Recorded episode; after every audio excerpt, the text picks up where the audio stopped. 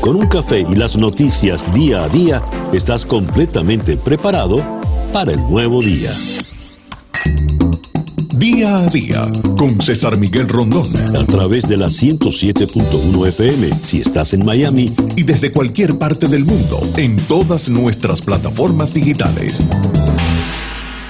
Muy buenos días. Nos amanece ya este miércoles 7 de octubre del año 2020 y son las 7 en punto. Acaba de cambiar el reloj. 7 y un minuto de la mañana de este nuevo día.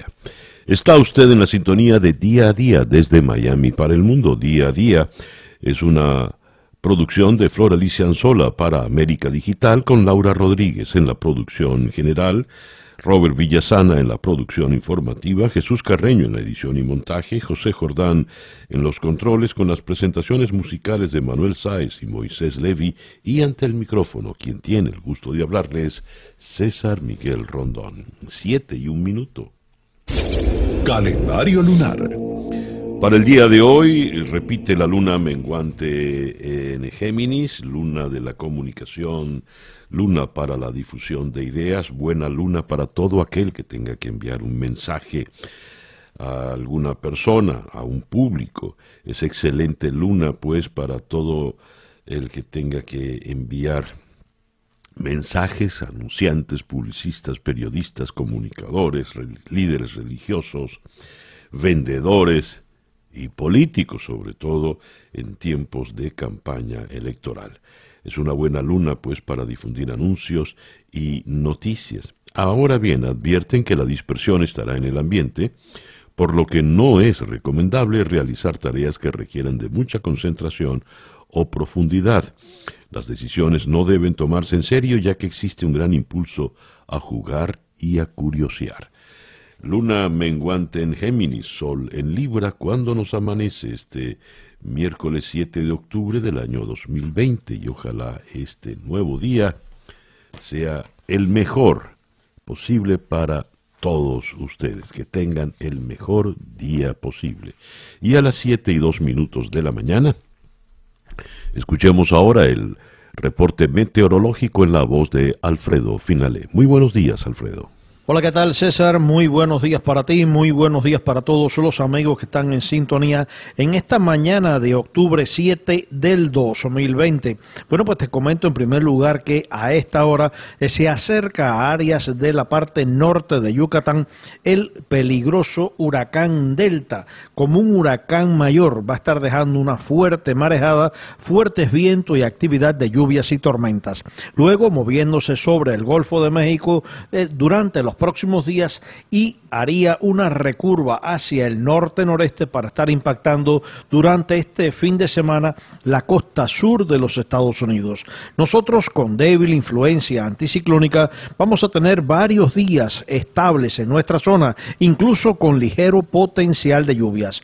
Afortunadamente, Delta no ofrece peligro para el sur de la Florida, pero como siempre les digo, hay que mantenerse preparados e informados.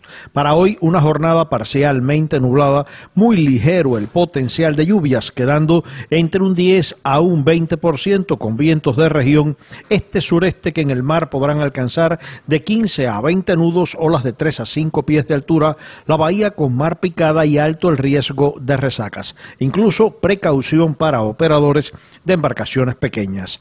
Máximas temperaturas hoy entre 87 a 90 grados Fahrenheit. Próximos días, me refiero a jueves, viernes, vamos a continuar con un patrón de tiempo similar, parcialmente nublado bajo el potencial de lluvias, pero a partir del sábado en adelante podrá incrementarse la humedad y eso se traduce en un incremento ligero del potencial de lluvias en nuestra área, entre un 50 a un 40%. Yo soy Alfredo Finale y les deseo muy buenos días. Muchísimas gracias, Alfredo. Alfredo Finalé es el meteorólogo de nuestra emisora hermana Actualidad 1040 AM. Estas son las noticias de Venezuela. Tengo la primera página del diario El Nacional para el día de hoy, miércoles 7 de octubre. El gran titular renuevan por dos años la misión que investiga los crímenes en Venezuela de violaciones de los derechos humanos.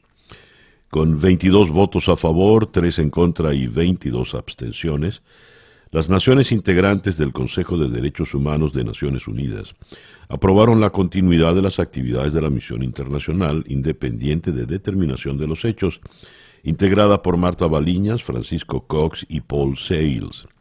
Estos especialistas han venido investigando y documentando actos cometidos por el régimen de Nicolás Maduro que podrían constituir crímenes de lesa humanidad. Solo Eritrea, Filipinas y Venezuela votaron en contra de la renovación. Entre los países que se abstuvieron figuran México, Afganistán, Bangladesh, Camerún, Indonesia y Nepal. En realidad, solo dos países apoyaron a Venezuela las dictaduras de Eritrea y las Filipinas de Duterte. Destaca también el diario El Nacional, médicos y enfermeras sufren una crisis de ansiedad y depresión, las malas condiciones de trabajo entre las causas. La organización Médicos Unidos por Venezuela divulgó ayer martes los resultados de una investigación según la cual 70% de los médicos y enfermeras que tienen que lidiar con pacientes con COVID-19 presentó importantes síntomas de fatiga mental. El psiquiatra Carlos Tineo dijo que era esperable que en el país aumentaran la ansiedad y la depresión entre el personal de salud, entre otras cosas por las deficientes condiciones de bioseguridad existentes y porque los contagios se encuentran en una fase de crecimiento exponencial. Ese 70% significa que es una población que requiere intervención psiquiátrica. Son personas que están en crisis. No es un diagnóstico, pero sí lo podemos inferir, puntualizó el doctor eh, Carlos Tineo. Eh, destaca también acá el diario El Nacional, extienden prórroga para proteger a Citgo.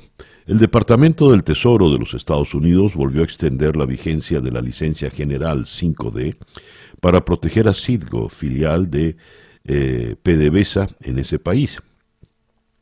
La compañía estará protegida de los tenedores de bonos que intentan embargar las acciones de la refinería hasta el 19 de enero de 2021, el día antes de la inauguración presidencial de Estados Unidos, según reseñó la agencia Reuters. La medida anterior de protección expira el 20 de octubre. Y hablando de Estados Unidos con relación a nuestro país, Joe Biden eh, dijo, Maduro es un dictador, así de sencillo. El candidato demócrata admitió conocer al jefe del régimen, a quien acusó de causar un sufrimiento increíble al pueblo para mantenerse en el poder. Cita textual. Prometió que de llegar a la Casa Blanca concederá inmediatamente estatus de protección temporal a los venezolanos, el muy ansiado y necesario TPS, que el presidente Trump no ha dado y el presidente Trump confía en que estará en el debate el 15 de octubre, según reseña también el diario El Nacional en primera página, donde leemos los estudiosos de los agujeros negros ganaron el Premio Nobel de Física, información que ayer llevamos eh, para ustedes, y cierro esta lectura con la recesión de 2020 no será tan severa, pero la recuperación será larga y desigual en el mundo, según el Fondo Monetario Internacional. Vamos con la información de la votación en eh, Naciones Unidas. Con 22 votos a favor, 3 en contra y 22 abstenciones, Naciones Unidas aprobó que se sigan investigando las violaciones de derechos humanos en Venezuela. Esto implica que se renueva por dos años el mandato de la misión de determinación de hechos que investiga los crímenes de lesa humanidad en el país se condena las violaciones de derechos humanos ya comprobadas y se llama a elecciones, a celebrar elecciones libres. El resultado de la votación fue contundente. Argentina, Argentina, con todo lo que había dicho el embajador argentino en, la OEA, en, cambiaron oficialmente la línea y el embajador en Ginebra votó a favor. Australia, Austria, Bahamas, Brasil, Bulgaria, Chile, República Checa, Dinamarca, Fiji, Alemania, Italia, Japón, Islas Marshall, Holanda, Perú, Polonia, Corea del Sur, perdón, Eslovaquia, España, Ucrania y Uruguay. Se abstuvieron Afganistán, Angola, Armenia, Bahrein, Bangladesh, Burkina Faso, Camerún, Congo, la India, Indonesia, Libia, Mauritania, México, en la penosa eh, dirección del gobierno de López Obrador, Namibia, Nepal, Nigeria, Pakistán, Qatar, Senegal, Somalia, Sudán y Togo. ¿Y quiénes votaron en contra? Bueno, en primer lugar Venezuela, que tiene voto y forma parte del Consejo de Derechos Humanos, cosa insólita. Eh, y las dictaduras de Eritrea y Filipinas bajo el mando del criminal Duterte. Eso quiere decir que continuarán las investigaciones y esto se sumará al informe que ha tratado de descartar el régimen, pero que evidentemente le ha hecho mucho daño. Ayer en conversación con David Smolansky, él invitaba a leer el informe algunos se han limitado a leer solo el, eh, resumen. Y ya el resumen de por sí es eh, escalofriante. Pero decía Smolansky, hay que leerlo completo, las cuatrocientas y tantas páginas. Y eh, hay que tener estómago para poder soportar leer ese cúmulo de crueldades y de desprecio por el ser humano que manifiesta este régimen.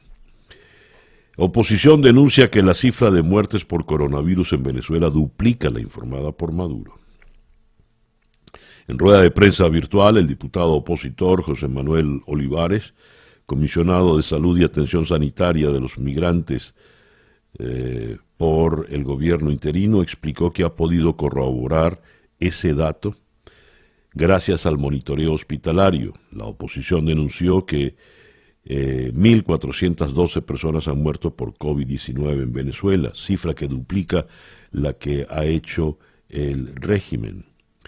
Hasta el lunes habían fallecido, hasta el día de lunes habían fallecido 205 trabajadores del sector salud eh, a causa del virus, lo que supone la tasa más alta en toda la región. Olivares, culpó a Nicolás Maduro por la muerte de todos estos ciudadanos por el COVID-19, por la falta de previsión, por abordar la crisis médica, por falta de previsión para abordar la crisis médica provocada por la pandemia. Las cifras son mucho, mucho peores. El 95% de los hospitales venezolanos no tienen noticia alguna acerca de la puesta en marcha de un programa para hacer pruebas PCR a todos aquellos que sospechan puedan haberse contagiado.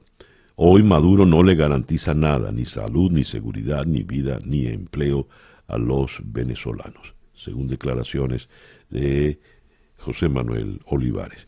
El reloj indica en este momento las 7 y 17 minutos de la mañana. Esto es día a día. Noticias de Latinoamérica. Según la CEPAL, la crisis económica será más larga de lo que se creía. El impacto de la pandemia de coronavirus en la economía de Latinoamérica será mayor de lo que se esperaba y la recuperación más lenta de lo que se pensaba.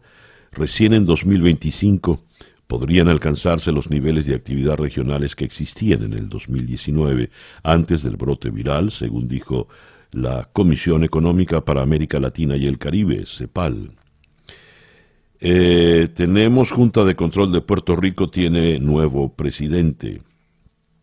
Un profesor de Derecho Corporativo y de Quiebra será el nuevo presidente de la Junta de Control Federal, que supervisa las finanzas de Puerto Rico. David Skill eh, reemplazará a José Carrión, quien lideraba la Junta desde que el Congreso de Estados Unidos la creó en 2016, mientras la isla atravesaba una crisis económica y buscaba reestructurar parte de su pesada deuda pública de más de 70 mil millones de dólares.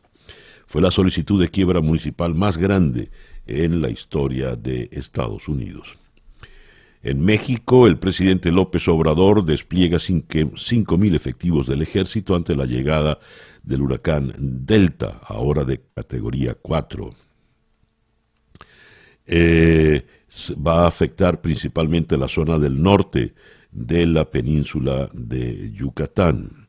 En rueda de prensa, López Obrador ha pedido a la población atender las recomendaciones de las autoridades de protección civil y ha asegurado que todavía hay algo de tiempo, dado que según las proyecciones será en la madrugada de hoy cuando el fenómeno meteorológico se vuelva aún más fuerte. En Santiago de Chile, estudiantes vuelven a protestar al interior del metro.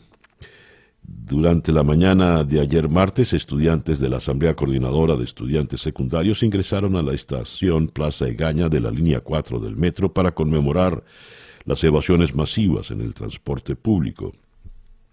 Cabe mencionar que en esta misma fecha, el año pasado, comenzaron las manifestaciones por el aumento de la tarifa en 30 pesos en hora punta, lo que culminó en un estallido social que se inició el 18 de octubre. En El Salvador bloquean carreteras para reclamar fondos para alcaldías. Trabajadores de alcaldías de El Salvador bloquearon vías estratégicas exigiendo al presidente Nayib Bukele la entrega de 75 millones de dólares de fondo de desarrollo que le adeuda a los municipios. En Brasil aprueban continuar con clases a distancia hasta diciembre del año que viene por la crisis del COVID. Ante la crisis de la pandemia, con más de 4.900.000 casos y rozando los eh, 1.147.500 fallecidos, el Consejo Nacional de Educación, aquí hay un error en la, en la cifra, es 114.750. El Consejo Nacional de Educación ha aprobado la posibilidad de continuar con clases a distancia en la enseñanza tanto en la pública como en la privada, al menos hasta diciembre de 2021.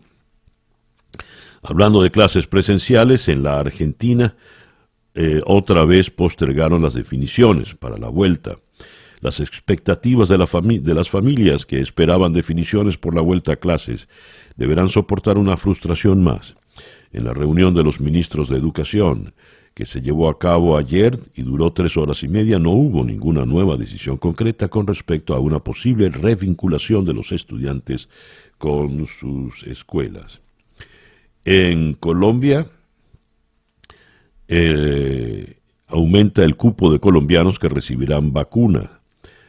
Eh, el programa Prevención y Acción del presidente Iván Duque y el ministro de Salud Fernando Ruiz. Allí anunciaron que Colombia amplió su cupo en el mecanismo COVAX pasando del 10 al 20% de capacidad máxima permitida a un país para la primera ronda de distribución de vacunas contra la COVID-19. El gobierno de Paraguay admite no tener un plan a largo plazo para hacer frente a los incendios forestales según declaraciones del ministro de la Secretaría de Emergencia Nacional de Paraguay. Eh, dice acá, saben cómo, las autoridades saben cómo reaccionar, pero no tienen una planificación de largo plazo. Siete y veintidós minutos de la mañana acá en día a día, luego de haber leído para ustedes las noticias de Latinoamérica. Escuchas día a día con César Miguel Rondón.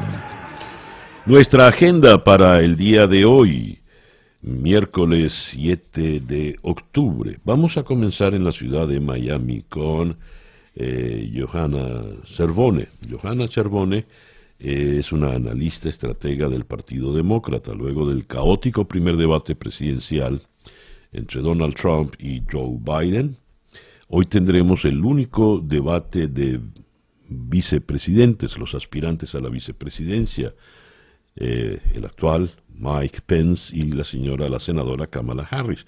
¿Cuál será la estratega de los demócratas? Nos interesa la visión desde el Partido Demócrata, no solo del debate de hoy, sino de cómo están viendo la circunstancia electoral, cuando cada día resta... Mm, tiempo para el 3 de noviembre. Luego seguimos en Miami y conversaremos con Julio Schilling, quien eh, es politólogo y es integrante del Partido Republicano, para contrarrestar con el profesor Schilling la opinión que tenga la señora Cherbone, de manera tal de llevarles a ustedes ambas opciones. También hablaremos con Schilling lo relativo al debate de hoy y la situación en general eh, política en Estados Unidos. Ha habido críticas severas a la situación política en el país y ya se ha empezado a oír eh, voces de alarma sobre la fragilidad que puede estar exhibiendo la, democracia de los Estados Unidos. ¿Es vulnerable la democracia en Estados Unidos? Para abordar este tema vamos a ir hasta Birmingham, en el Reino Unido. Allí conversaremos con el politólogo y profesor en la Universidad de Birmingham, autor de How to Rig an Election, el doctor Nick Cheeseman. Con él abordaremos este tema tan interesante. Desde Birmingham vamos a ir luego a Bruselas para conversar con Enrique Cerveto, el periodista de ABC. ¿Por qué vamos a ir a Bruselas? Pues porque Josep Borrell, el representante de la Unión Europea para la Política Exterior, comparece hoy ante el Pleno de la Eurocámara para dar explicaciones sobre la misión que envió a Caracas y para abordar en líneas generales la crisis que se presenta en Venezuela. Eh, de manera tal de que es una entrevista por demás interesante. De Bruselas vamos a ir hasta Cancún para conversar con el periodista Omar Díaz. Eh, ya escucharon, López Obrador ha desplegado 5.000 efectivos del ejército ante la llegada del huracán Delta en la península de Yucatán. Hablaremos de la situación que se les presenta de Yucatán vamos a ir hasta la ciudad de Nueva York para conversar con la profesora de NYU, María Victoria Murillo. Ella es profesora en la Escuela de Asuntos Públicos e Internacionales. Los analistas prevén un futuro con mayor fraccionamiento político y polarización a propósito de la crisis sanitaria y la crisis económica que ha derivado de esta los problemas se agudizan. Con ella vamos a abordar entonces este tema. Esa pues nuestra agenda prevista para el día de hoy, miércoles. Ah, perdón, me pasó algo. Eh, cuando estaba leyendo la prensa latinoamericana, se me pasó detenerme en la primera página del Clarín en Buenos Aires. Gran titular de Clarín, el gobierno cambió su postura y condenó a Venezuela en Naciones Unidas, después del apoyo a Maduro que habían dado previamente en la OEA. Pues bien, les decía, esa es la agenda para el día de hoy, miércoles 7 eh, de octubre del año 2020 y ya son las 7 y 26 minutos de la mañana. El editorial con César Miguel Rondón. Regreso al comentario que les estaba haciendo en Clarín de Buenos Aires. Gran titular. El gobierno cambió su postura y condenó a Venezuela en Naciones Unidas. El embajador kirchnerista ante la OEA, Carlos Raimundi, había manifestado su discrepancia con el informe de Michelle Bachelet, denunciando la violación de derechos humanos del régimen de Maduro, y había pedido no estigmatizarlo, no estigmatizar a Maduro como un torturador, criminal, violador de derechos humanos. Pero ayer el gobierno respaldó ese mismo informe ante Naciones Unidas. Esa actitud fue repudiada por el kirchnerismo duro, que habló de un lamentable giro en nuestra política exterior. Tras esos dichos, el canciller Felipe Solar ratificó la postura oficial. Esto nos habla de la fractura mm, que puede ser eh, grave y de importancia en, eh, en el gobierno argentino, entre kirchneristas duros y digamos kirchneristas blandos. A propósito de Nicolás Maduro, hay que condenar el informe, dice el gobierno, dice Alberto Fernández, aunque Cristina no esté de acuerdo porque ella quiere proteger a Maduro. Pero Maduro no se le puede proteger, no se le puede dar un manto de solvencia y perdón. El informe, lo comentábamos, es extraordinariamente cruel. Los niveles de morbo, sadismo, eh, crueldad, miseria humana a los que llegan los torturadores de Nicolás Maduro no tiene perdón alguno. Lo que se lee en ese informe es escalofriante, vomitivo, indignante. Y de ello es responsable directo Nicolás Maduro. Así lo determina el informe. Nicolás Maduro no puede escudarse nunca diciendo yo no sabía. No solo sabe, sino que él ha ordenado esas muertes, esas torturas criminales.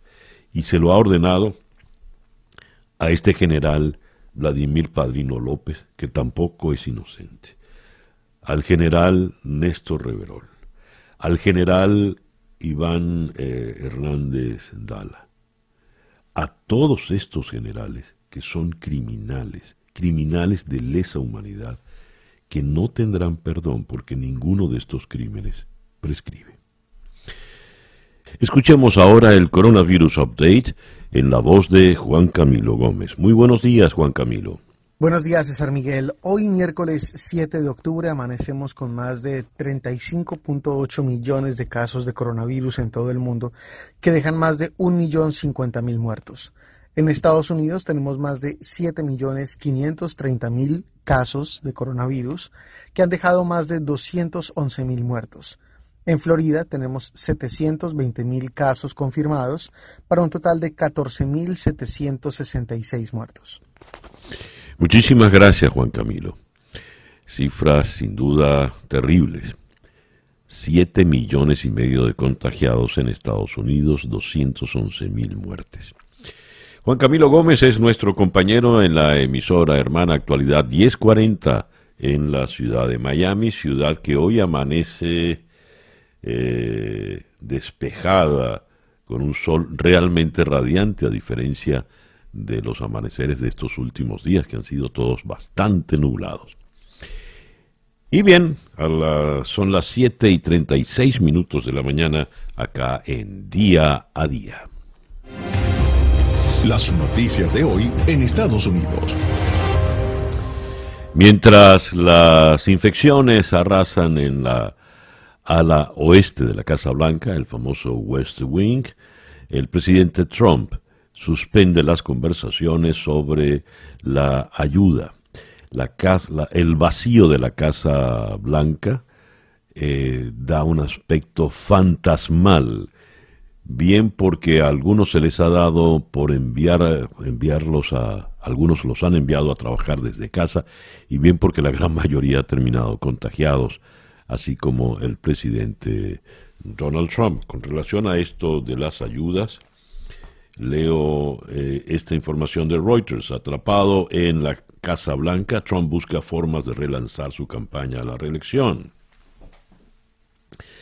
El presidente en cuarentena por el coronavirus y con restricciones para viajar está buscando la manera de darle una chisma a su campaña por la reelección y montar un gran regreso cuando faltan solo cuatro semanas para el día de las elecciones.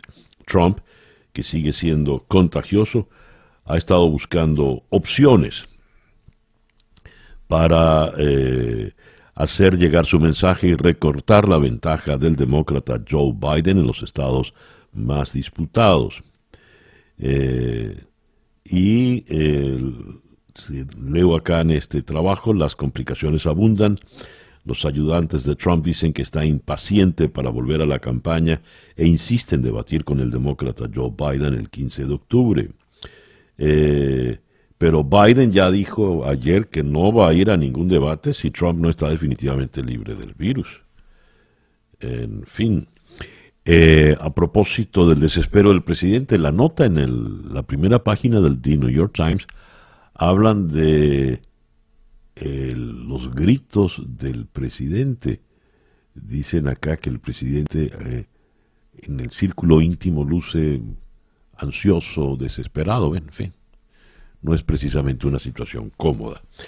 Con relación al tema de las ayudas, las esperanzas sobre un nuevo estímulo fiscal se esfuman después de que Trump la suspendiera las negociaciones.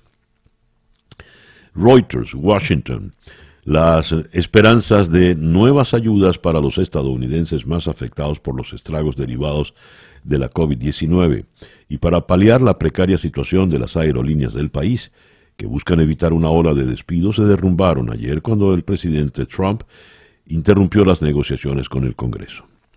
He dado instrucciones a mis representantes para que abandonen las negociaciones hasta después de las elecciones, cuando, tras mi victoria, aprobaremos un proyecto de ley de estímulo que se centrará en los estadounidenses trabajadores y en las pequeñas empresas. Eso lo dijo Trump, por supuesto, a través de un tweet que es su medio de difusión eh, favorito. Tras dar por terminadas las conversaciones sobre el proyecto de ley, Trump pidió que el Senado se centrara exclusivamente en confirmar a Amy Coney Barrett para el puesto del Tribunal Supremo que quedó vacante con la muerte de la juez Ginsburg. La mayoría de Barrett supondría una la confirmación de Barrett, perdón, supondría una mayoría conservadora 6-3 en el alto tribunal, que es lo que más preocupa al presidente, toda vez que lo confesó abiertamente. Está seguro que el resultado de esta elección se va a dilucidar en la Corte Suprema de Justicia. Hay un trabajo por demás interesante y preocupante. Supremacistas y anarquistas, la mayor amenaza terrorista en los Estados Unidos. Los supremacistas blancos y los anarquistas plantean importantes amenazas terroristas internas en Estados Unidos y podrían desencadenar violencia en eventos relacionados con las elecciones del 3 de noviembre, según un informe del Departamento de Seguridad Interior. El informe, largamente esperado sobre las amenazas a la seguridad en el país, indicó que los supremacistas blancos fueron responsables de 39 de las 48 muertes atribuidas a la violencia extremista doméstica en 2018 y 2019, mientras que otras categorías de extremistas fueron las responsables del resto.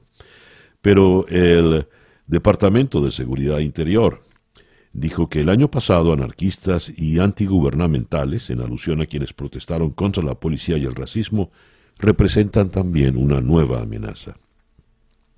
El secretario interino de Seguridad Interior, Chad Wolf dijo en un prefacio del informe que desde septiembre del año pasado comenzamos a ver una nueva y alarmante tendencia a la explotación de las protestas legales por parte de dichos grupos, causando violencia, muerte y destrucción en las comunidades estadounidenses. Wolf citó heridas a 300 agentes de la ley durante las protestas, que posan una significativa amenaza a la patria al socavar la seguridad pública y la de los oficiales, así como de los valores y el estilo de vida, dijo textualmente el secretario Wolf. El informe, que sufrió un retraso de meses debido a discusiones internas sobre cómo serían retratados los extremistas nacionales, evita las etiquetas de izquierdista y derechista.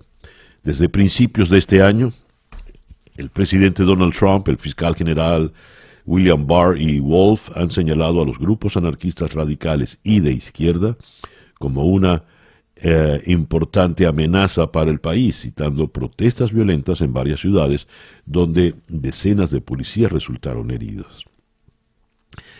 Este es un tema que evita el presidente. Trump ha hecho de ello una parte clave de su discurso de campaña, al tiempo que evita cualquier conversación sobre extremistas de derecha, incluidos neonazis y supremacistas blancos, relacionados con varias muertes, incluidas las de los agentes policiales. La semana pasada Trump dijo que los Proud Boys, un grupo de ultraderecha, solo para hombres, deberían retroceder y quedarse a la espera, ya que el verdadero problema son los radicales de extrema izquierda. Sin embargo, el informe del Departamento de Seguridad asoció múltiples ataques masivos y muertes a extremistas de derecha, pero no de izquierda. Varios ataques a principios de este año, incluido el asesinato de tres policías se han relacionado con extremistas nacionalistas, no necesariamente por matices raciales, dijo el director del FBI, Chris Gray.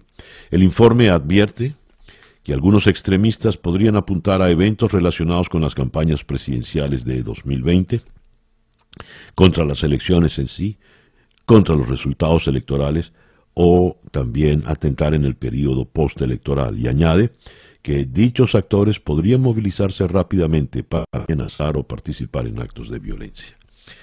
La amenaza y el riesgo de terrorismo es latente, pues desde todo punto de vista.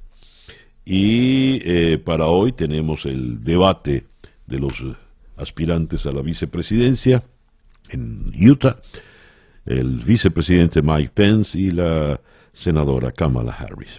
Veremos. Son las 7 y 44 minutos de la mañana acá en Día a Día. La información del mundo día a día. Londres. Boris Johnson ha prometido a los británicos un futuro de molinos de viento para superar la devastadora crisis del COVID. El primer ministro ha presentado el manifiesto del Partido Conservador. Sin afiliados que jalearan sus palabras, Johnson se ha esforzado en dar un tono triunfalista a su discurso desde la frialdad de un escenario de televisión. Dudas de que haya logrado entusiasmo.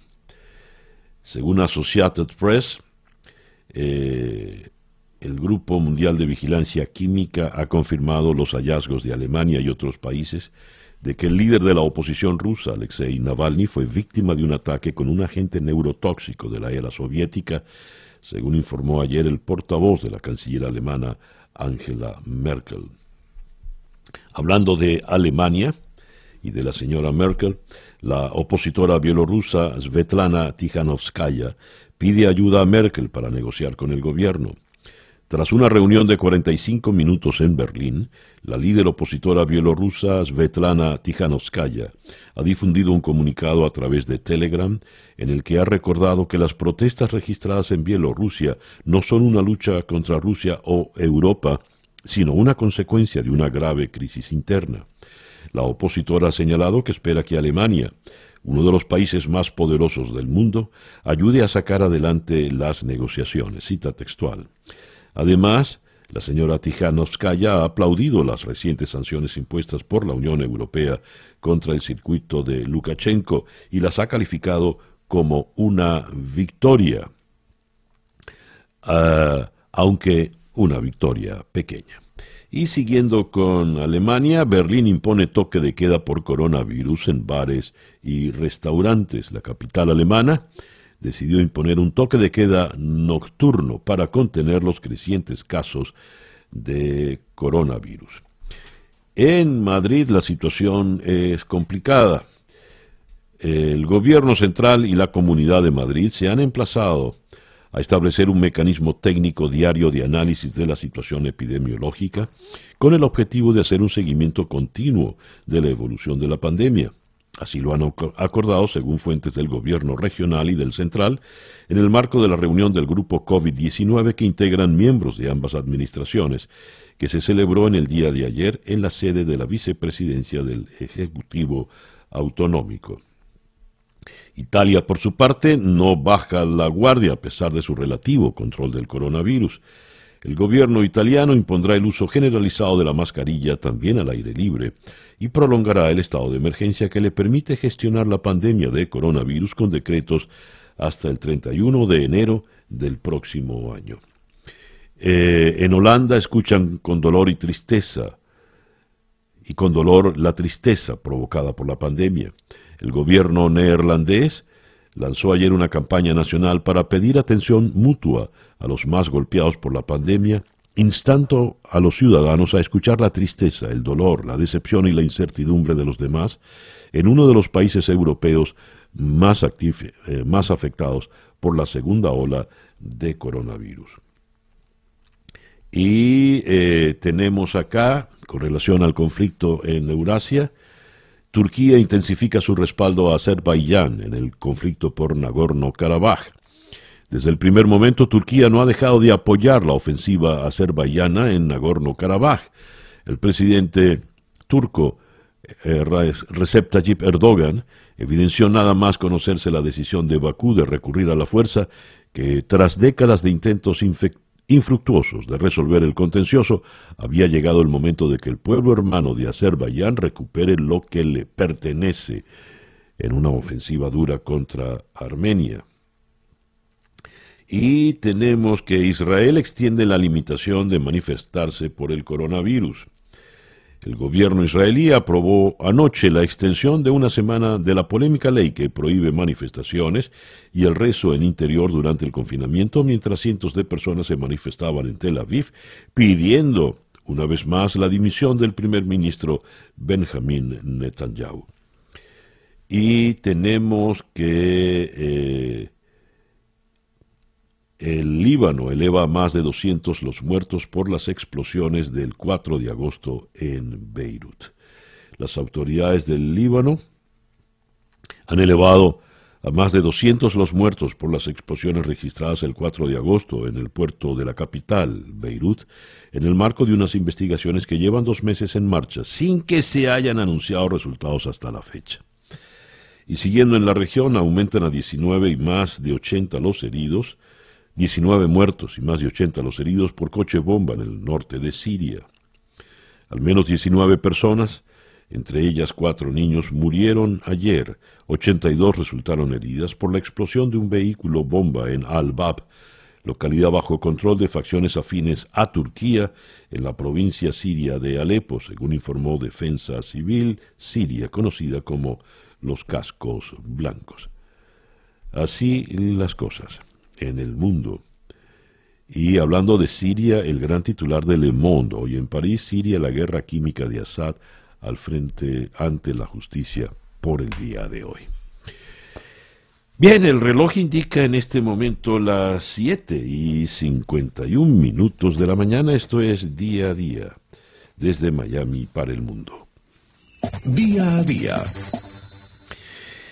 Vamos a comenzar con nuestra ronda de entrevistas para el día de hoy. Lo vamos a comenzar acá en la ciudad de Miami con Johanna Cervone, quien es analista político en el Partido Demócrata. Johanna, muy buenos días. Gracias por atendernos. Muy buenos días, César. Muchas gracias por la invitación. Para hoy tenemos el debate de los aspirantes a la vicepresidencia, el actual vicepresidente Mike Pence y la señora Kamala Harris. Debate que en líneas generales parece un tanto opacado luego de la circunstancia planteada en Washington con el presidente infectado de coronavirus. ¿Qué expectativas tienen en el Partido Demócrata para la jornada de hoy, Johanna? Creo que hoy uno de los grandes temas, eh, obviamente, va a ser el coronavirus, ¿no? No solamente por todo lo que estamos viviendo, sino que también eh, por todas las noticias que han salido de la Casa Blanca.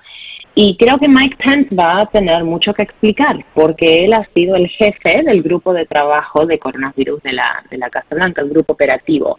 Entonces, él verdaderamente ha estado eh, a cargo de, de, la respuesta de la administración hacia la pandemia. Incluso después de Trump, creo que es la persona que más ha trabajado este tema operativamente desde febrero. Y desde ese momento hemos tenido 210 mil americanos que han muerto, más de 7 millones infectados, 400 mil pequeñas empresas que han cerrado y millones de americanos que, que han perdido su trabajo. Entonces, bajo el mando de Mike Pence en este grupo de trabajo, la respuesta a la gestión de la pandemia y de la economía ha sido desastrosa. ¿Por qué es importante un debate entre los aspirantes a la vicepresidencia, Johanna? El vicepresidente o la vicepresidenta, en este caso, si es que es Kamala Harris, es, es, una posición muy importante, como vimos ahora con Pence. Pence ha administrado eh, la respuesta a una crisis sin precedentes. Entonces, el presidente está liderando, el presidente Donald Trump, pero es Mike Pence quien ha implementado eh, todas estas operaciones que se están haciendo y no han sido buenas. Y ahora, de hecho, tenemos otra ola de infecciones bajo el mando de Pence. Son 34 estados que ahora tienen más casos, tenemos más eh, hospitalizaciones y hasta ahora hay un brote de coronavirus en la Casa Blanca, es decir, ha llegado a tal punto que ha llegado hasta las, el lugar con más poder y más protegido del mundo, ¿no? Entonces, verdaderamente no tienen un plan aún y muestra que es importante de que toda la administración del presidente sea competente, pueda gestionar y, y, y tengan planes para el país, no solamente el presidente, sino que también su equipo y especialmente el segundo, eh, el segundo al mando, que es el vicepresidente.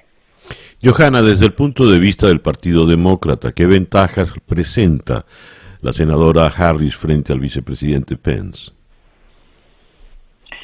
La senadora Harris, primero que, todo lo que se habló cuando ella fue elegida como, como la candidata, eh, una de estas cosas es que es la representación. Ella es una mujer afroamericana, inmigrante, eh, que representa una gran población de personas que hasta ahora no se han visto eh, representadas en, dentro de, la Casa Blanca.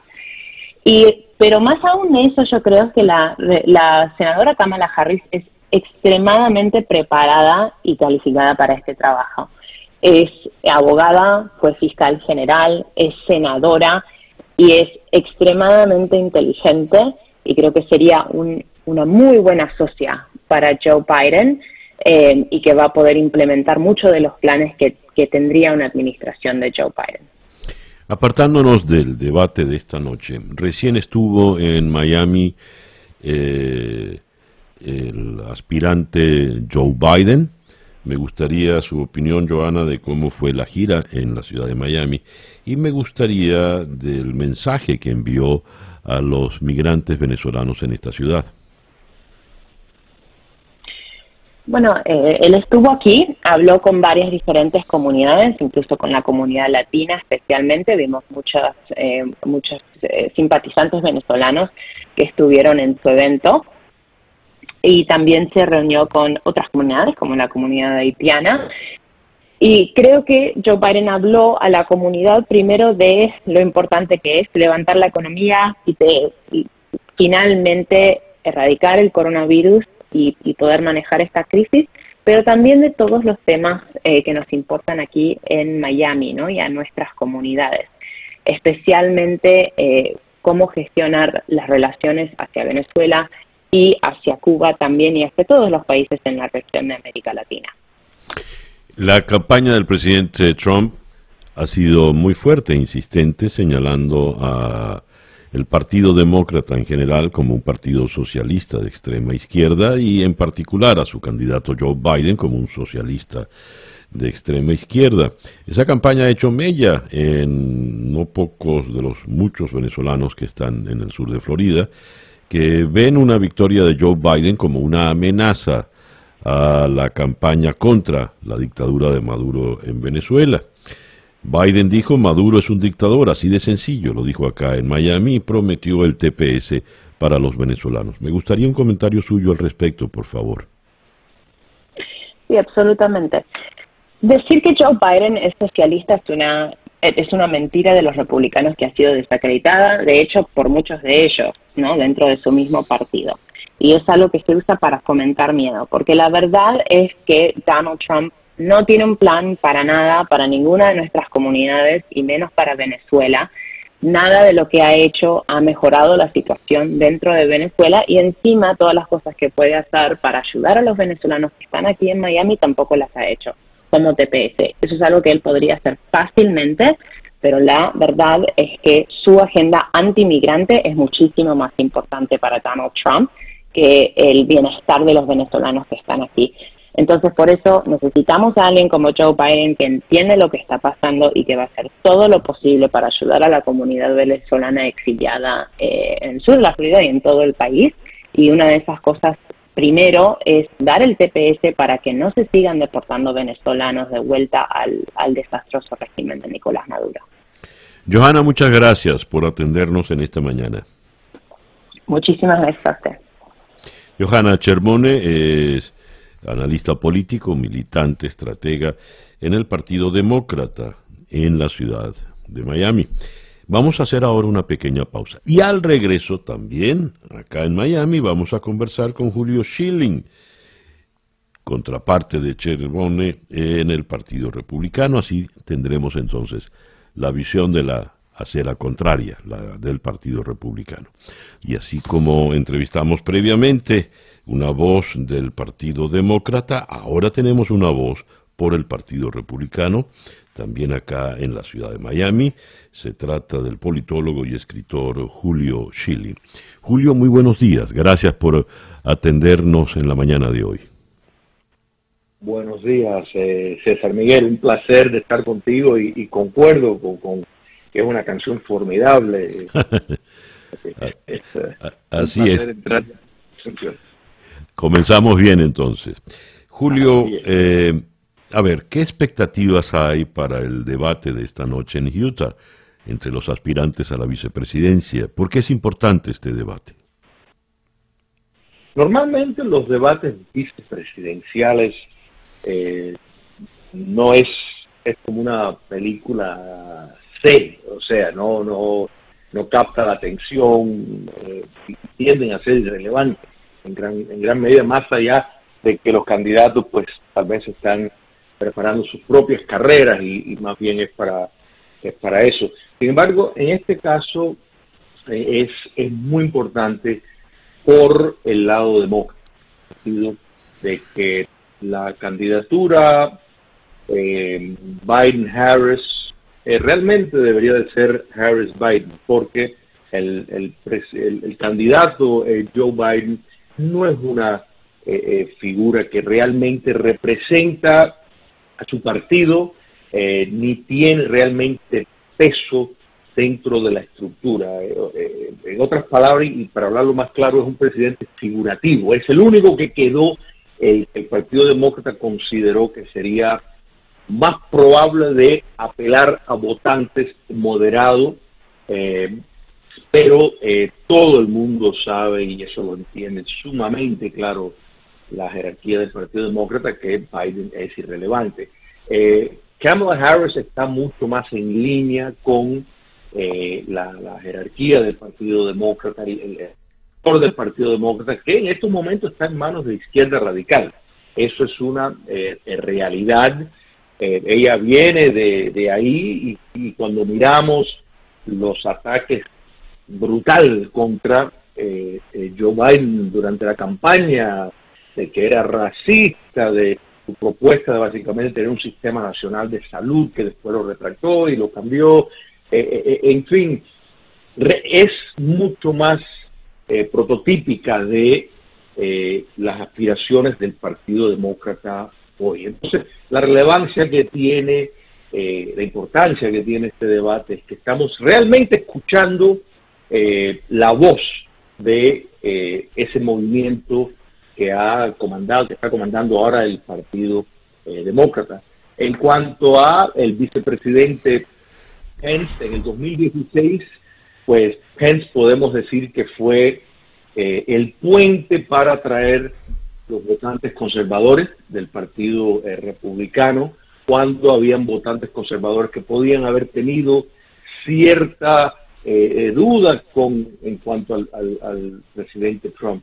Hoy en, estas elecciones eso no es realmente necesario. El presidente Trump ha demostrado sus credenciales eh, conservadoras, de modo que eh, la figura, la presencia de Pence es que eh, realmente ha sido parte del equipo eh, o sea, el, el, el, vicepresidente Biden, no solo la comisión contra el coronavirus, sino en, en todos los proyectos de esta administración, el, vicepresidente Trump ha eh, tenido un papel seminal. Entonces, lo que quiero decir es que diferente a otros presidentes, lo que fue Johnson, por ejemplo, administración de Kennedy, que realmente hasta lo, excluían de, las reuniones importantes, para darte un ejemplo, ese no es el caso con el vicepresidente Pence. O sea que, e, este debate y la presencia de esas dos figuras esta noche realmente tiene mucho más mérito y es, yo creo que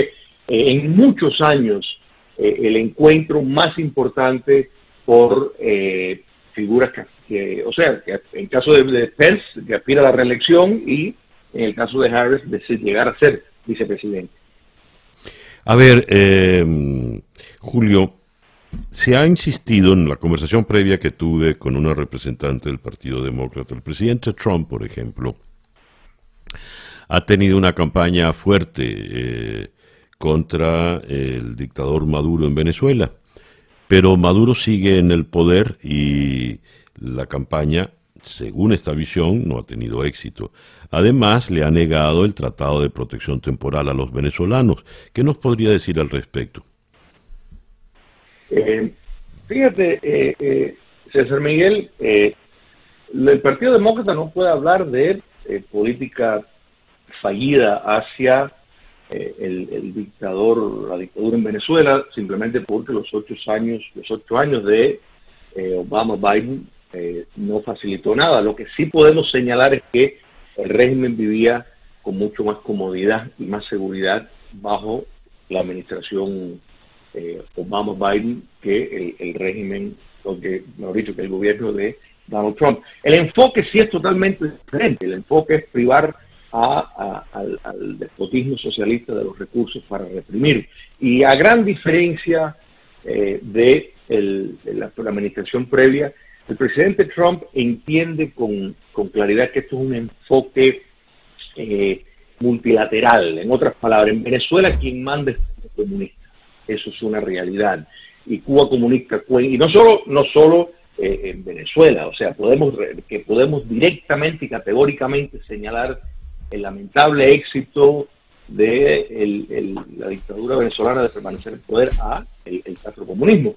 Pero en Nicaragua también eh, la seguridad, la estrategia, eh, pues está, viene directamente desde La Habana. la dependencia del narcotráfico cada día se hace más importante. Esta administración, para estos regímenes esta administración le ha hecho una guerra al narcotráfico porque lo entiende que es una fuente de, ingresos. Y realmente lo que vimos, el apoyo universal al presidente eh, interino Juan Guaidó, se lo deben a Donald Trump. O sea, fue Donald Trump el que montó la campaña para darle la legitimidad y el reconocimiento global a, eh, a Guaidó. En mi apreciación se perdió, se perdió una oportunidad eh, dorada en ese momento de eh, concluir con el despotismo en, Venezuela. En parte la, inteligencia castrista jugó un papel en, precisamente mandar determinados mensajes falsos eh, por medio de las estructuras castrenses, pero también hubieron miembros de la oposición que expresaron y tomaron posiciones muy fuertes contra una asistencia extranjera para buscar la vía de liberación, pero el compromiso de esta administración para eh, sacar del poder, para producir un cambio de régimen en Venezuela, eh, realmente no tiene eh, precedente y el decir que no, que, no ha funcionado porque no ha logrado la liberación de Venezuela, bueno, ocho años anterior tampoco lo lograron y es decir, o sea, que, esta, que, que ha fallado. El enfoque es el correcto y hay que persistir en eso. Julio, ya para concluir, yendo a saliendo de la situación puntual de los venezolanos o del debate de esta noche, el, eh, ¿cuál es el estado de salud real que tiene el presidente Trump en este momento? Porque se oye cualquier cantidad de informaciones, muchas de ellas contradictorias, contradictorias incluso al nivel del doctor Conley, Sean Conley, el médico de la Casa Blanca. Y esto lo digo por que el presidente insiste en ir al debate, precisamente acá en Miami, el próximo debate el 15 de octubre. ¿Se dará o no se dará?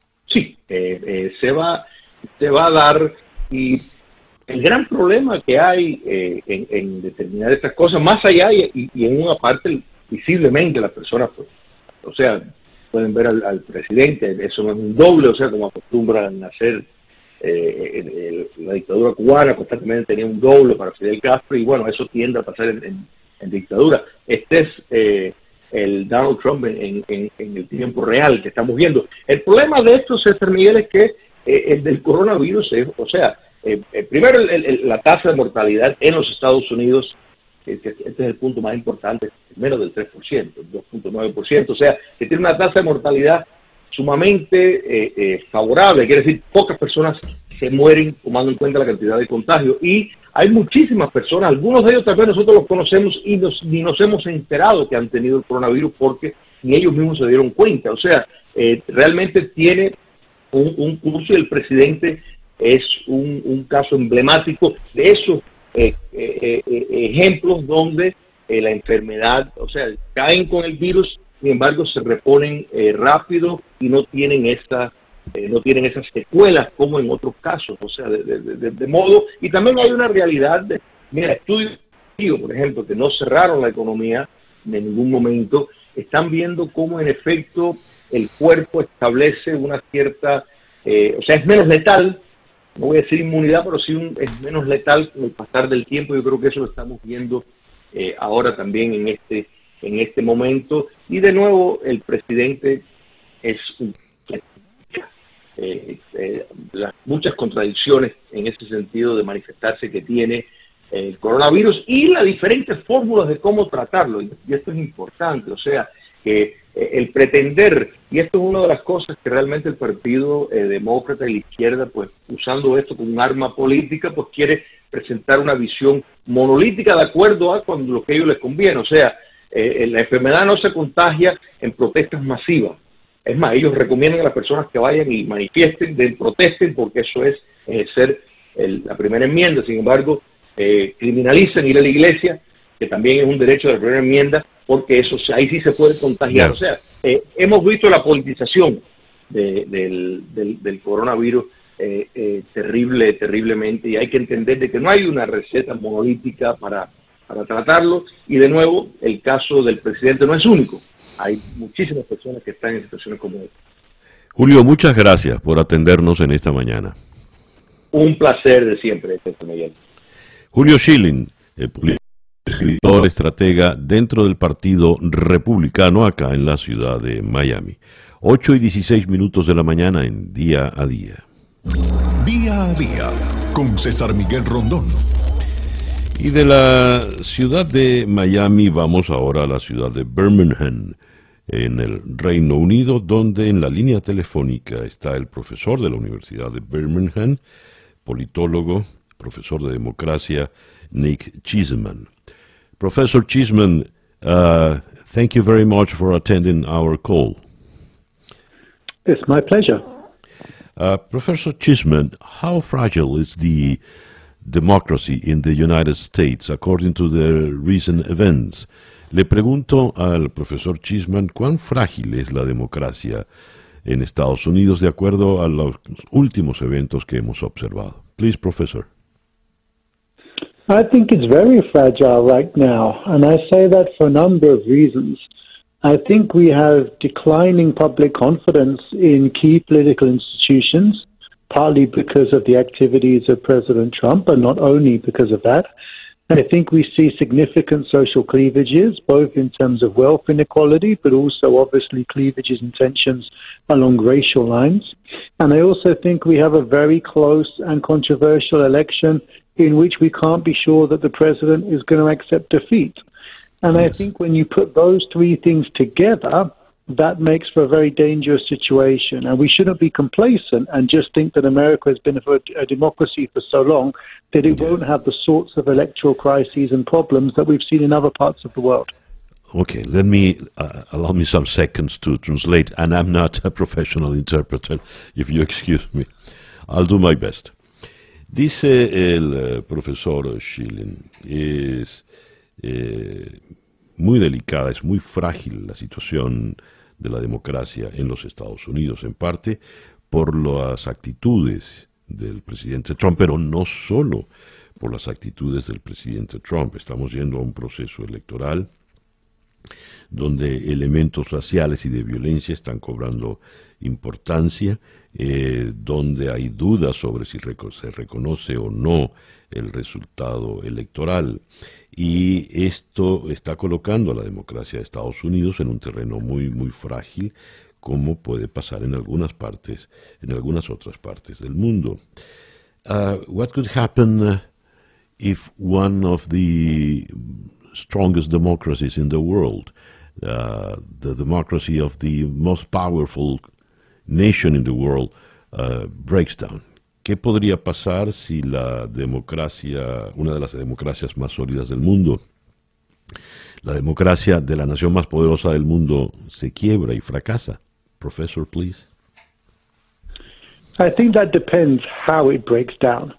If, for example, we see President simply saying that he believes one, even though the votes show us that he hasn't. But the Republican Party disowns him. The security forces and others intervene, you know, maybe remove him from power. The correct winner of the election is able to take up their position. Then I think this would be, in a sense, a victory for democracy. Would show that. Uh, uh, a, a, sort of uh, um, a problematic president doesn't distort the whole system, can be held to account. But if some of those actors don't do that, if the Republican Party him, if the security forces aren't willing to intervene, if actually we see some of those institutions bending to his will, then I think the significance for American democracy and for democracy around the world will be profound. Dice el profesor Chisman, eh, depende de cómo se fracture, se rompa la, esa democracia en la eventualidad de que ocurra. Si, por ejemplo, el presidente eh, Trump eh, cuenta con el apoyo militante del Partido Republicano ante cualquier riesgo de que desconozca un resultado electoral, por ejemplo, o tome alguna otra medida no precisamente constitucional, si cuenta con el apoyo del Partido Republicano, esto podría tener consecuencias muy profundas, no solo para la democracia en Estados Unidos, sino para todas las democracias en el mundo. Está condicionante importante en el Partido Republicano. We've seen uh, the presence of violent groups. Uh, the supremac- the white supremacists on the right and the uh, called uh, Black Lives Matter on the left I'm I'm not sure if it's proper to call them right and left, but uh, those are denominations here in the United States. That violence could be contained, or it will be uh, an element to be aware of. Le digo, hay, hemos visto la presencia de grupos violentos, supremacistas blancos en la izquierda, y mm, las vidas negras importan, perdón, en la, en la derecha los supremacistas y la otra en la izquierda, aunque advertí, yo no sé si sea correcto llamarlos izquierda y derecha, de no contenerse esta violencia que podría ocurrir. I think, I mean, I think the first thing we have to say is that, you know, there's a big question mark about whether they're violent groups. I mean, I would say that, you know, a lot of the movement that is Black Lives Matter is peaceful and a lot of the leaders of our peaceful protests. But around those protests, sometimes there are events that lead to violence. Mm-hmm. Um, and I think the big thing that we need to watch for in this election is, for example, imagine if Trump claims that he's won the election before the postal votes are counted. The postal votes tell us Biden wins. We'll then see protests across the country against Trump. Black Lives Matter and other movements will come out onto the streets. And the risk then is that groups like the Proud Boys go out to confront them. And if that happens on a national scale, we may actually find that the American security forces struggle to contain that. And all of a sudden, there's a major concern about basically being able to manage public order in towns and cities. And then what's a problematic situation for democracy becomes a disaster for democracy. A ver, eh, Muy interesante lo que acaba de decir. En primer lugar, él no cree que, por ejemplo, Black Lives Matter sea un grupo violento en las manifestaciones que han hecho hasta ahora. Pero pone esta eventualidad, pone sobre el tapete esta eventualidad el profesor Chisman. Dice, pongamos que el presidente Trump proclama su victoria antes de que todos los votos eh, por correo hayan sido computados, hayan sido contados y ese cómputo eh, altera el resultado final. Si él eh, comenta y anuncia y se proclama vencedor antes de tiempo, grupos como Black Lives Matter saldrían a la calle saldrían a la calle a protestar y entonces tendrían el enfrentamiento de los supremacistas blancos, por ejemplo el grupo de los Proud Boys. Tendrían que salir las fuerzas del orden a contenerlos. Pero podría ser esto un caos mayúsculo en términos de orden público y lo que y esto sí podría pasar a ser un riesgo mayúsculo para la estabilidad eh, democrática. Hay as a final question, uh, Professor Chisman, what could be the ideal solution? What should the leaders, either Mr. Trump or Mr. Biden, should do? Le pregunto cuál sería la solución ideal para evitar riesgos. ¿Qué deberían hacer tanto Trump como Biden, Professor? I think two things would make a massive difference. The first would be if all of the leaders agreed not to claim victory and all of the media houses agreed not to claim victory until the final, final result is known. That would reduce uncertainty. I think the second would be if actually in those parts of the country where there has been conflict already, we start to see efforts to bring people together across dividing lines to build understanding and to diffuse tensions ahead of the election to make sure that if something does happen, there's a kind of understanding that's been developed about how to avoid conflict. Those two things could make a tremendous difference in this situation.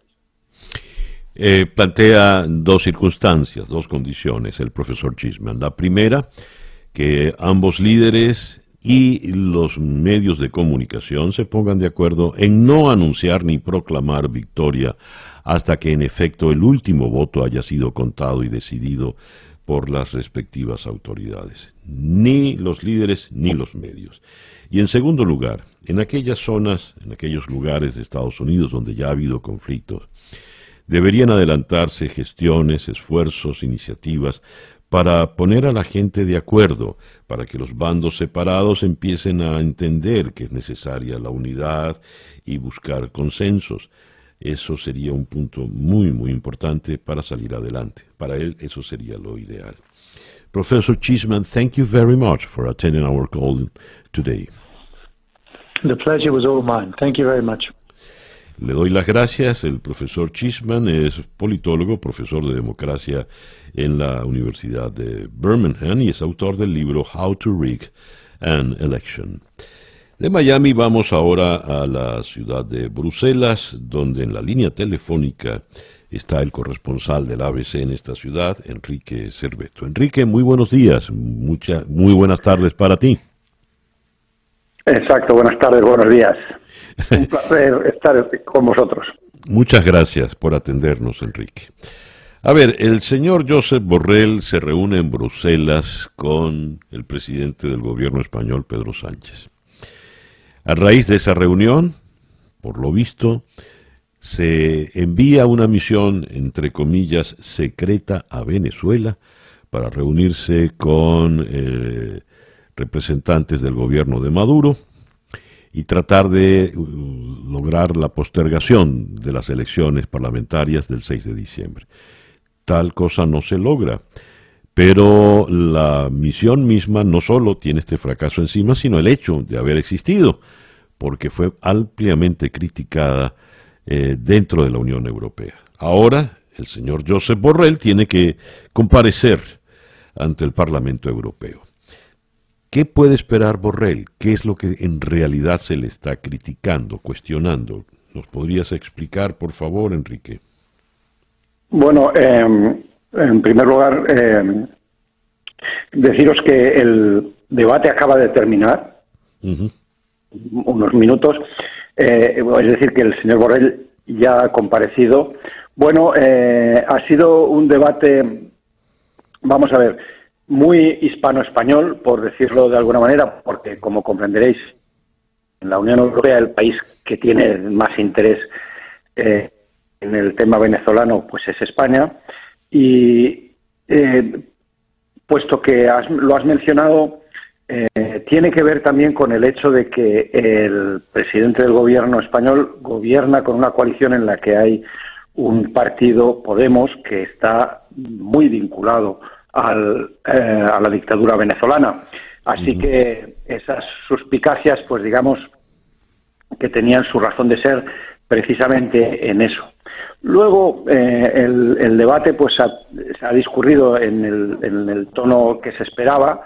Eh, Borrell se ha defendido diciendo que él sí que había informado a los gobiernos de los eh, países miembros de que iba a hacer esta misión, pero se ha olvidado de decir que con antelación suficiente a la oposición venezolana. Y creo que, bueno, pues eh, eh, volvemos al, un debate que eh, aquí en Europa debería haber sido ya resuelto en la, después de la Segunda Guerra Mundial, que consiste en decidir si uno puede negociar con quien no comparte tus propios valores, es decir, el, si las políticas de apaciguamiento sirven de algo. Por él mm, ha insistido en que él ha visto una, eh, veía un pequeño resquicio, una pequeña posibilidad de que se lograsen aplazar las elecciones legislativas. Pero eh, los eurodiputados, sobre todo los del grupo del Partido Popular, le han dicho que en realidad es eh, no tiene sentido negociar unas elecciones en las que vaya a el régimen de Maduro organizándola, porque eso eh, no, no funcionará nunca, ¿no? Ahora, eh, Enrique, le acusaron a Borrell en España de blanquear. Eh, ese es un verbo muy, muy peculiar como lo manejan allá en, España, políticamente hablando. Le han acusado de blanquear a la dictadura de Maduro, cosa que por lo visto tampoco logró. ¿Qué conclusión tuvo hoy el Parlamento Europeo? Bueno, eh, conclusión ninguna. Eh, el, hecho de obligarle a Borrell a explicarse es un ejercicio, bueno, pues de, un ejercicio de control. La acción de, del alto representante de la Unión Europea. Eh, la, la, cuestión de si le blanquea o no, obviamente eh, sí le blanquea. Es un hecho eh, en el que la Unión Europea está atrapada. Es decir, el Parlamento ha reconocido a Guaidó como presidente encargado, pero eh, el Consejo, es decir, el alto representante, pues está obligado a tener relaciones lo que es la dictadura. Eh, ha habido, por ejemplo, un, eurodiputado eh, español que le ha reprochado la embajadora europea, pues se ha dejado filmar em, teniendo una reunión con Tarek William Saab, el fiscal general del Estado, que está en la lista de las personas sancionadas por la Unión Europea, es decir, esa, persona no puede entrar en la Unión Europea. Y eh, no, no es eh, natural que la embajadora de la Unión Europea se reúna con él, se deje fotografiar con él y además acepte recibir un contrainforme del informe eh, del Comité de Derechos Humanos de las Naciones Unidas que denuncia esas gravísimas violaciones y crímenes contra la humanidad que se cometen en Venezuela. Entonces, a esas cosas no ha podido contestar Borrell, pero está bien eh, que se le enseñen y que se, se le mueva perfectamente y que, no sé, tal vez en algún momento eh, ese pragmatismo es muy común, es decir, eh, ahora mismo en esa discusión, en el debate de la, del Parlamento Europeo, ha mezclado también la situación en Bielorrusia, ¿no? Y, en, ha dicho, me acusan de que blanqueo al régimen de Maduro por reunirme con él, pero si me, el régimen, eh, si el dictador de Bielorrusia, Lukashenko, eh, esto, si puedo hablar con él, pues no lo voy a blanquear, pero pues, seguramente eh, voy a intentar, eh, hablando con él, conseguir que cambie, ¿no? Pero hmm. en realidad volvemos al, al debate eh, primigenio del que hablaba yo antes, que creo que en Europa deberíamos haber resuelto en la época de la Segunda Guerra Mundial, cuando que el, la política de apaciguamiento con Hitler no es para reforzarlo y que cuando uno no puede tener planes que involucren a dictadores. Eso no, no tiene sentido, ¿no? Claro. Enrique, te agradezco inmensamente que nos hayas concedido estos minutos en la mañana de hoy. Un saludo muy grande. Enrique Cerveto es el corresponsal del madrileño ABC en la ciudad de Bruselas. Como decía, acaba de terminar la sesión en el Parlamento con la comparecencia de Joseph Borrell a propósito de su entre comillas, misión secreta a Venezuela. El reloj indica en este momento las 8 y 42 minutos de la mañana acá en día a día. Día a día con César Miguel Rondón. La crisis sanitaria y económica por el coronavirus ha agudizado los problemas estructurales que venía arrastrando América Latina. Se anticipa un futuro con mayor fraccionamiento político y mayor polarización. Está empezando una segunda ola de estallido social. Quien así opina es la doctora María Victoria Murillo, profesora titular de Ciencia y Política en la Escuela de Asuntos Públicos e Internacionales en la Universidad de Columbia. Vamos a conversar con ella, entonces subimos hasta la ciudad de Nueva York. Profesora Trujillo, muy buenos días. Muy buenos días, César Miguel Murillo, es el apellido. Murillo, muy bien. Eh, María Victoria, a ver, dice usted, se anticipa un futuro con mayor fraccionamiento político y polarización. ¿Qué tanto peor pueden ser las circunstancias? ¿Qué tanto peor es lo que nos espera? Bueno, eh, lo que antes, recordemos que antes de la llegada del coronavirus no estaba bien la región. Ya estábamos en una situación de gran descontento social, de crisis institucionales entre presidentes y congresos, de gente en la calle eh, protestando. Y el coronavirus no mejoró la situación. Si algo hizo fue agudizar los problemas, agudizar la visibilidad de esos problemas, de una desigualdad que quedó más al desnudo en la, en la forma en la que la pandemia atacó a la región, de una economía que la mitad de la cual en la región en promedio está en un sector informal y no puede eh, ser absorbida. Hay gente que no podía salir a trabajar con la pandemia y ahora se ha quedado en una situación desesperada, de estados débiles eh, sin capacidad de infraestructura sanitaria y con poca legitimidad, atacados de casos de corrupción que incluso con la pandemia han emergido en la compra de material médico. Entonces, eh, el descontento de los votantes latinoamericanos antes de la pandemia, mi impresión es que solo se agudizará con posterioridad a la pandemia o durante, durante la pandemia. Y sus demandas frente a un Estado débil solo aumentan y el Estado todavía se debilitó más fiscalmente con la, con la caída de la economía que se calcula en alrededor del 10% del producto. Los ingresos fiscales solo van a caer cuando las demandas sociales aumenten. Y en ese contexto me parece que la clase política no ha tenido todavía la capacidad de, de proveer nuevas respuestas. Entonces, las dos respuestas que uno puede pensar desde la ciudadanía, por un lado, es aquello ensayo y error, de ir viendo cuál de todas las opciones que hay en la oferta sirve y producir tal vez cierto fraccionamiento. El caso peruano es un caso donde hace tiempo que ya se vive esta crisis y se ve una atomización del, sistema político. Y la otra alternativa es, sobre todo en una situación de crisis, que vengan y aparezcan como figuras salvadoras, figuras que se presenten como para modificar la situación y cambiar el sistema político de cuajos, similares a lo, que fue el discurso o lo que es el discurso de Bukele en El Salvador o López Obrador en México, y, figuras que entonces para poder concentrarse en un momento de vacas flacas, de conseguir apoyo político, intenten polarizar, intenten y, buscar, decides, ¿no? Yo la, contra la corrupción, con valores morales, contra el crimen, porque es poco lo que se va a poder distribuir, o, sea, o el margen de la forma en la que se haga la distribución económica en función de las grandes demandas y los escasos recursos. María Victoria, por ejemplo, los venezolanos tenemos ya una penosa y larga experiencia con estos mesías populistas. Pero usted mencionó a Bukele, mencionó a López Obrador y podrían venir muchos más casos.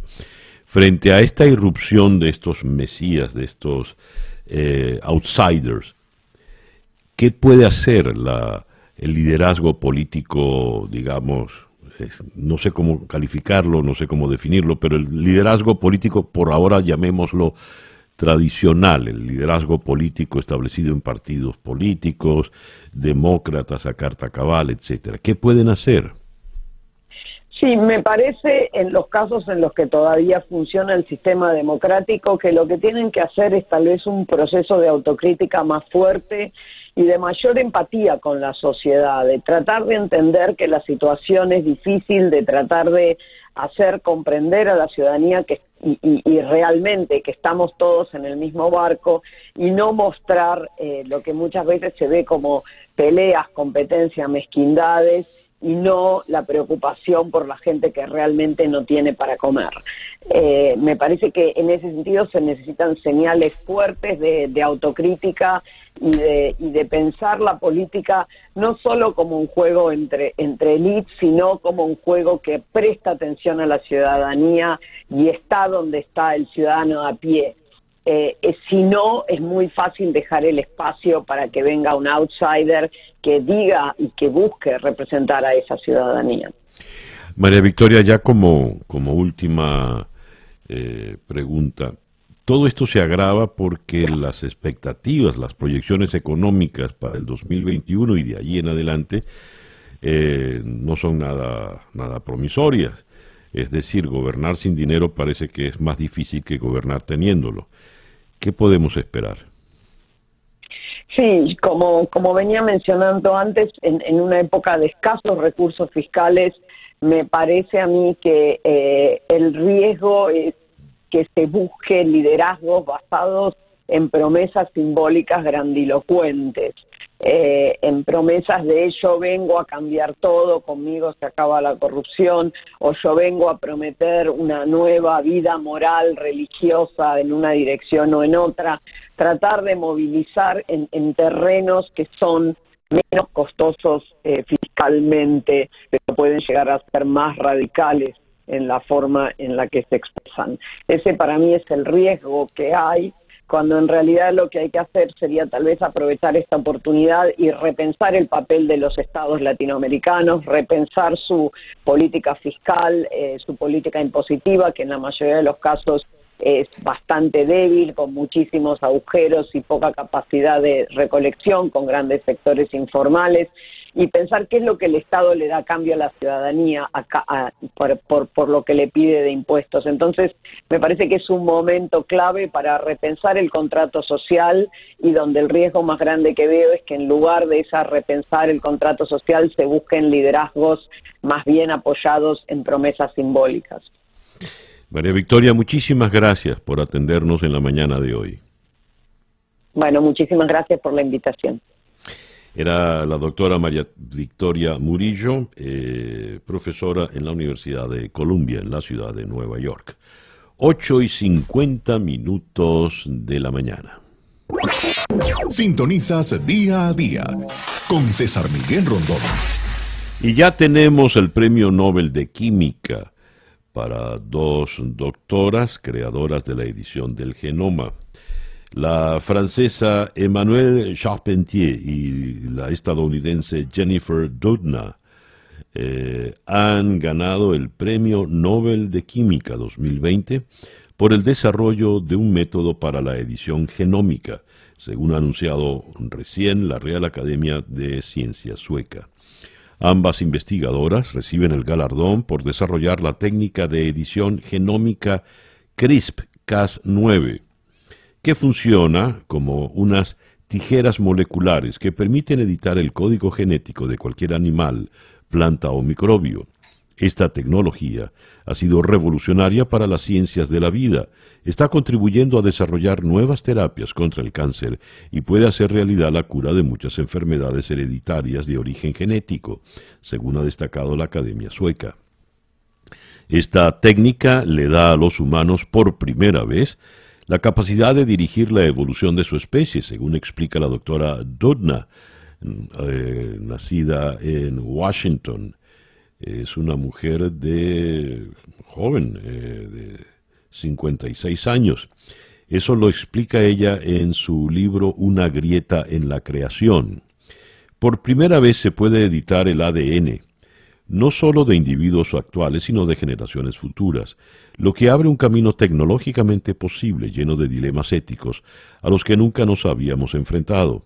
Esto ha permitido comenzar a desarrollar curas para enfermedades humanas originadas en mutaciones de un solo gen. Pero también hay un reverso oscuro, pues en 2018 esta CRISP permitió la creación de los primeros bebés humanos editados genéticamente por el científico chino He Jiankui, en un experimento delirante por el que ha sido condenado a tres años de cárcel. Hace tan solo unas semanas un comité internacional de científicos alertaba de que aunque CRISP es una técnica todavía insegura, deja la puerta abierta a la quizás inminente edición genética legal de los seres humanos en determinadas circunstancias. El Comité del Nobel ha dejado fuera a otros científicos que contribuyeron a descubrir el CRISP, que es el sistema inmune que utilizan muchos microbios para identificar a los virus y cortarlos en pedazos, usando tijeras moleculares hechas de proteínas Cas. Entre ellos destaca el español Francis Mojica, que en 1992 estudió el CRISP en microbios aislados de las salinas de Santa Pola. Incluso les dio el nombre. Bueno, esto nos va a llevar ahora a un dilema ético de envergadura, un dilema ético mayúsculo. Por lo pronto, las doctoras eh, Jennifer Doudna, de Estados Unidos, y la francesa Emmanuelle Charpentier se han hecho con el Premio Nobel de Química por la edición del genoma. Y el reloj nos indica que ya son las 8 y 53 minutos de la mañana. La sorpresa del iPod con César Miguel Rondón. Cerramos por el día de hoy. Esto fue Día a Día desde Miami para el mundo. Día a Día es una producción de Flor Alicia Anzola para América Digital con Laura Rodríguez en la producción general, Robert Villazán en la producción informativa, Jesús Carreño en la edición y montaje, José Jordán en los controles y ante el micrófono, quien tuvo el gusto de hablarles, César Miguel Rondón. Gracias pues por permitirnos estar allí. Tengan todos el mejor día posible. Y a las 8 y 55 minutos, para variar, Barbarita.